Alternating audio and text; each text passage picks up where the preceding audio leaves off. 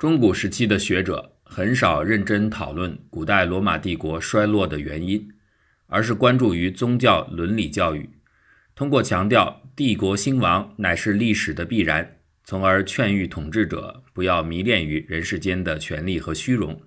要从兴亡之道中认识到上帝的意志，因而虔诚信主。中古晚期知名的历史学家、维也纳大学教授伊本多菲。在其《罗马帝国编年史》一书中，还在坚持这个传统。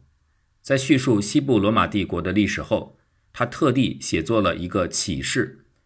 上帝的审判是非常令人惊讶的。在罗马建成907年时，奥古斯都开创的西部罗马的帝国，在可怜的小奥古斯都手中丧失了其荣誉，可怜地跌入了诸外族之手，开始走下坡路。依据上帝公正的审判。度量其他人的，自己也要被度量；用武力和欺骗取代其他王国的，自己也会被卑微者取代，受到其他群族的摧毁。他曾经把自己立为全世界最高者，首先被阿拉里克羞辱，此后被奥多瓦克统治十四年。他们的笔下并没有统一的由日耳曼人组成的民族大迁徙，有的只是各个具体的族群的迁徙史。在文艺复兴时期。意大利人文主义者并不这么来认识古代罗马帝国的衰亡。15世纪的大学者比昂多写作了名著《罗马帝国衰亡以来史》。在这部模仿李维的《罗马建成以来史》的作品中，比昂多揭示了罗马帝国的衰亡与蛮族入侵的关联。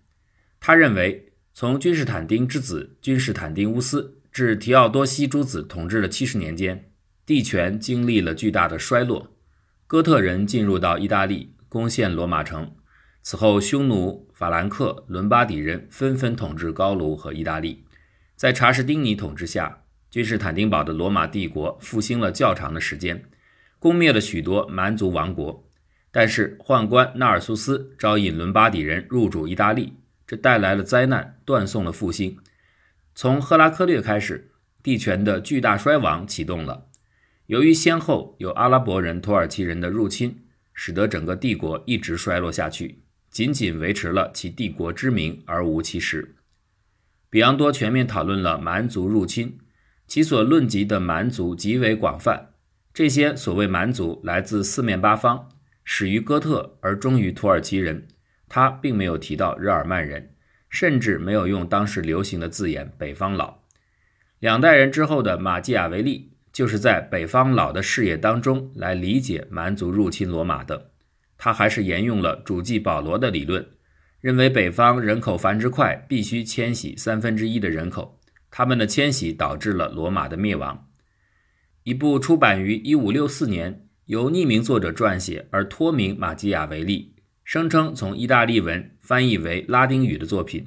标题是《北方族群的迁徙和帝国的灭亡》。青布尔人被马略征服之后，在这本书中，译者提出了五百年帝国必衰亡的理论，而帝国衰亡则不外乎内因与外因，外因就是这些北方族群的迁徙导致罗马的灭亡。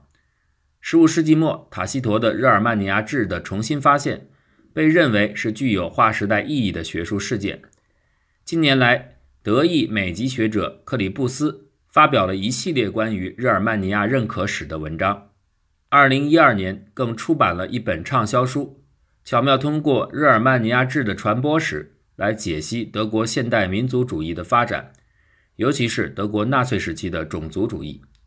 但学者们对日耳曼尼亚制的接受情况要远比克里布斯想象的复杂，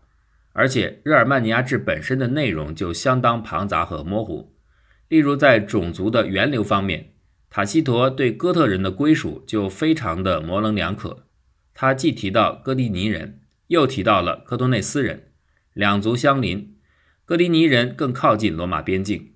塔西佗认为他们不属于同一部族，其中哥多内斯人是日耳曼人，但塔西佗对这个种族没有提供更多的具体信息，而他了解较多的哥迪尼人则因为说高卢语被认为不是日耳曼人。应该说，在近代早期，与其他古典史籍相比，日耳曼尼亚志没有受到特殊的对待。在使用当中，绝大多数学者都是把它和其他的古典史料相提并论的，没有厚此薄彼。至少在哥特族源的问题上，塔西佗没有提供出更多的令人信服的信息。哥特族源的归属是日耳曼人源流史上十分重要的问题。正是因为哥特人开启了蛮族迁徙的大潮，是他们第一个攻陷罗马，直接导致罗马帝国的衰亡。比昂多认为哥特人属于斯基泰人，而非日耳曼人。在他看来，后来的土耳其人就是哥特人的后裔。针对这个问题，一五三一年，学者贝阿图斯·瑞纳努斯专门写作论文，与普尼法斯·阿梅尔巴奇论哥特种族源流书。这篇论文强调哥特人是日耳曼人的一支，他所依据的史料主要是拜占庭帝国方面提供的史册，尤其是普罗科比的战争史。他说，不仅我们德意志人很少读普罗科比所著的史书，而且还被一些拉丁诗行所误导。认为哥特人出自斯基泰人，但是因为古典作家的论述各自不同，所以哥特人是否属于日耳曼人一直存在争议。直到17世纪末，学者们仍然呈现巨大分歧。迁徙民族中的第一个就是哥特人，其名字是日耳曼语词源，意为好人。卢恩文文献中的很多记载模糊不清。约翰·罗肯尼乌斯证明他与 Getarum 的族名是同义词。语言和习俗也非常类似，但是约翰·彭塔努斯和克吕维尔对此予以否认。我们认为 Gothus、Gotus、Gotus、Getus 是同一群人，以免古老的哥特族名淹没无闻。古代几乎所有的北方民族都被称为斯基泰人，现在则被统称为鞑靼人。至于他们的来源，争议不会更少。他们是来自斯基泰人的兵营，还是从斯堪的纳维亚来？如果哥特人是日耳曼人，那么很清楚，他们来自于北方的日耳曼尼亚，即今天的日德兰半岛，属于斯堪的纳维亚。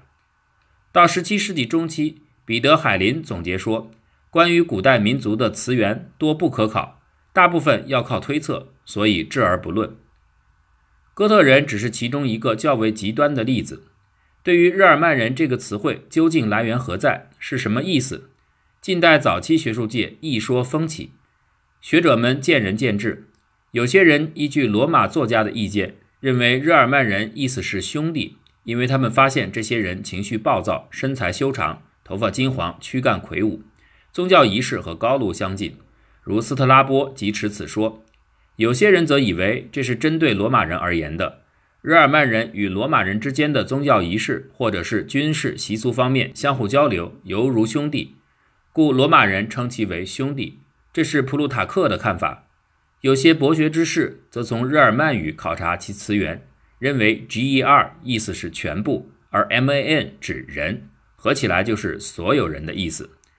另一些人推测，G-E-R 在高卢语中是战斗，所以 Germany 是战士的意思。有些人则认为这个族名源于 Germinano，因为该族人口繁殖极快。主机保罗既持此说。还有些认为这个词来自于亚洲的族群 Germanis，意思是起初。鲍伊克鲁认为日耳曼人来自于 Hermana，即好斗之士。朱尼乌斯说这个词来自于 Sogama，这位陀加马是戈灭之子，戈灭是雅弗之子，雅弗是诺亚之子。与此类似，对于早期日耳曼人究竟包括哪些族群，近代早期学者们也是各自有所发明。他们并没有意识到，近代德国诸侯并立的局面才是一说风起的现实土壤，而是强调了提供有关日耳曼人信息的古代作家，措辞是较为随意的，且与时而有所不同。塔西佗、普林尼、奥罗修、斯特拉波、托勒密都讨论过日耳曼人，但是我们还是无法弄清日耳曼人所属各族的名字，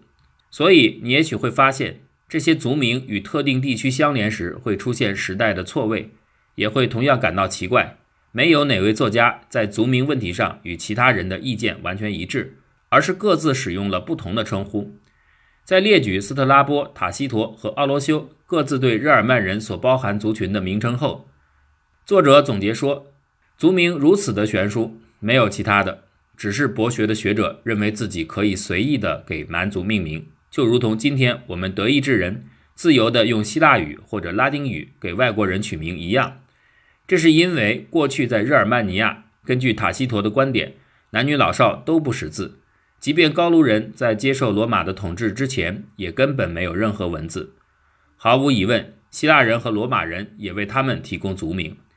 罗马的文字与罗马的统治一道传播开来，同时也就给许多族群提供了族名。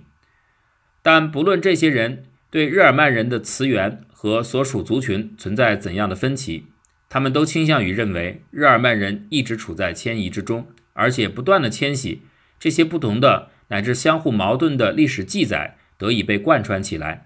互相歧义的历史观点竟然被调和成篇，从而提供出一幅日耳曼人在旧大陆各地来回迁徙战斗的历史画卷。虽然总体上和谐，但细节上费解。早在中古时期，日耳曼各族群各自迁徙的历史都已记录在案，其中有关法兰克人的迁徙故事流传最广。大约自六世纪，多尔主教格里高利提供了最早的记载。经过七世纪的史学作品《弗雷德加编年史》，发展成系统的迁徙谱系。弗里德加认为，法兰克人源自于特洛伊人。在特洛伊城破之时，离开故土，转战于欧亚大陆，最后才来到莱茵河畔，在莫洛温家族的领导下创建法兰克王国，成长为西部欧洲首屈一指的政治力量。弗雷德加编年史的作者还试图依托于圣经，把法兰克人的起源追溯到上帝创造的第一代人亚当。在文艺复兴时期，一方面地方史志编修活动蓬勃发展。从地方的角度追溯族群源流变得非常流行，也提供了大量的地方族群源流的资料。另一方面，德意志神圣罗马帝国也需要挖掘自身的族群源流。一五五五年，由维也纳大学教授、德意志神圣罗马帝国官方史学家沃尔夫冈·拉乌齐斯撰写，一五五七年出版的巨著《族群大迁徙论》，就是针对这个需要，集合地方史志研究成果。整合经学与古典作品而成的一部集大成式的作品。现在学界公认，族群大迁徙论正是提出了民族大迁徙这个术语。拉齐乌斯认为，一切族群皆在迁徙中，族群之间彼此交流融合。他的这部欧洲族群史按照族群分卷，每个重要的族群分得一卷，一共十二卷。每卷当中先论述特定族群的源流。然后叙述他们皈依基督教的过程，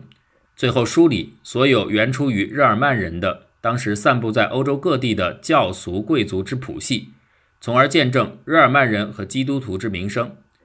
拉齐乌斯认为，日耳曼人包括汪达尔人、哥特人、勃艮第人和法兰克人，他们都来自于亚洲，是在大洪水之后一百三十年左右，通过浮海的方式进入欧洲。日耳曼人源自于诺亚的孙子杜伊斯科尼，这里是有文献可考的最早的日耳曼人。科隆附近的杜伊斯堡即是其定居之所。诺亚的另一位孙子雅什基拿也来到了莱茵河，他们的后裔纷纷进入欧洲各地，成为当地的原住民。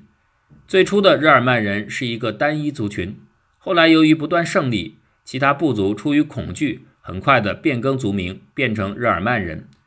最初的日耳曼土著被称作杜伊斯科尼人和加拉泰人，后来被称作阿拉曼尼人、日耳曼人、凯尔特人和高卢人。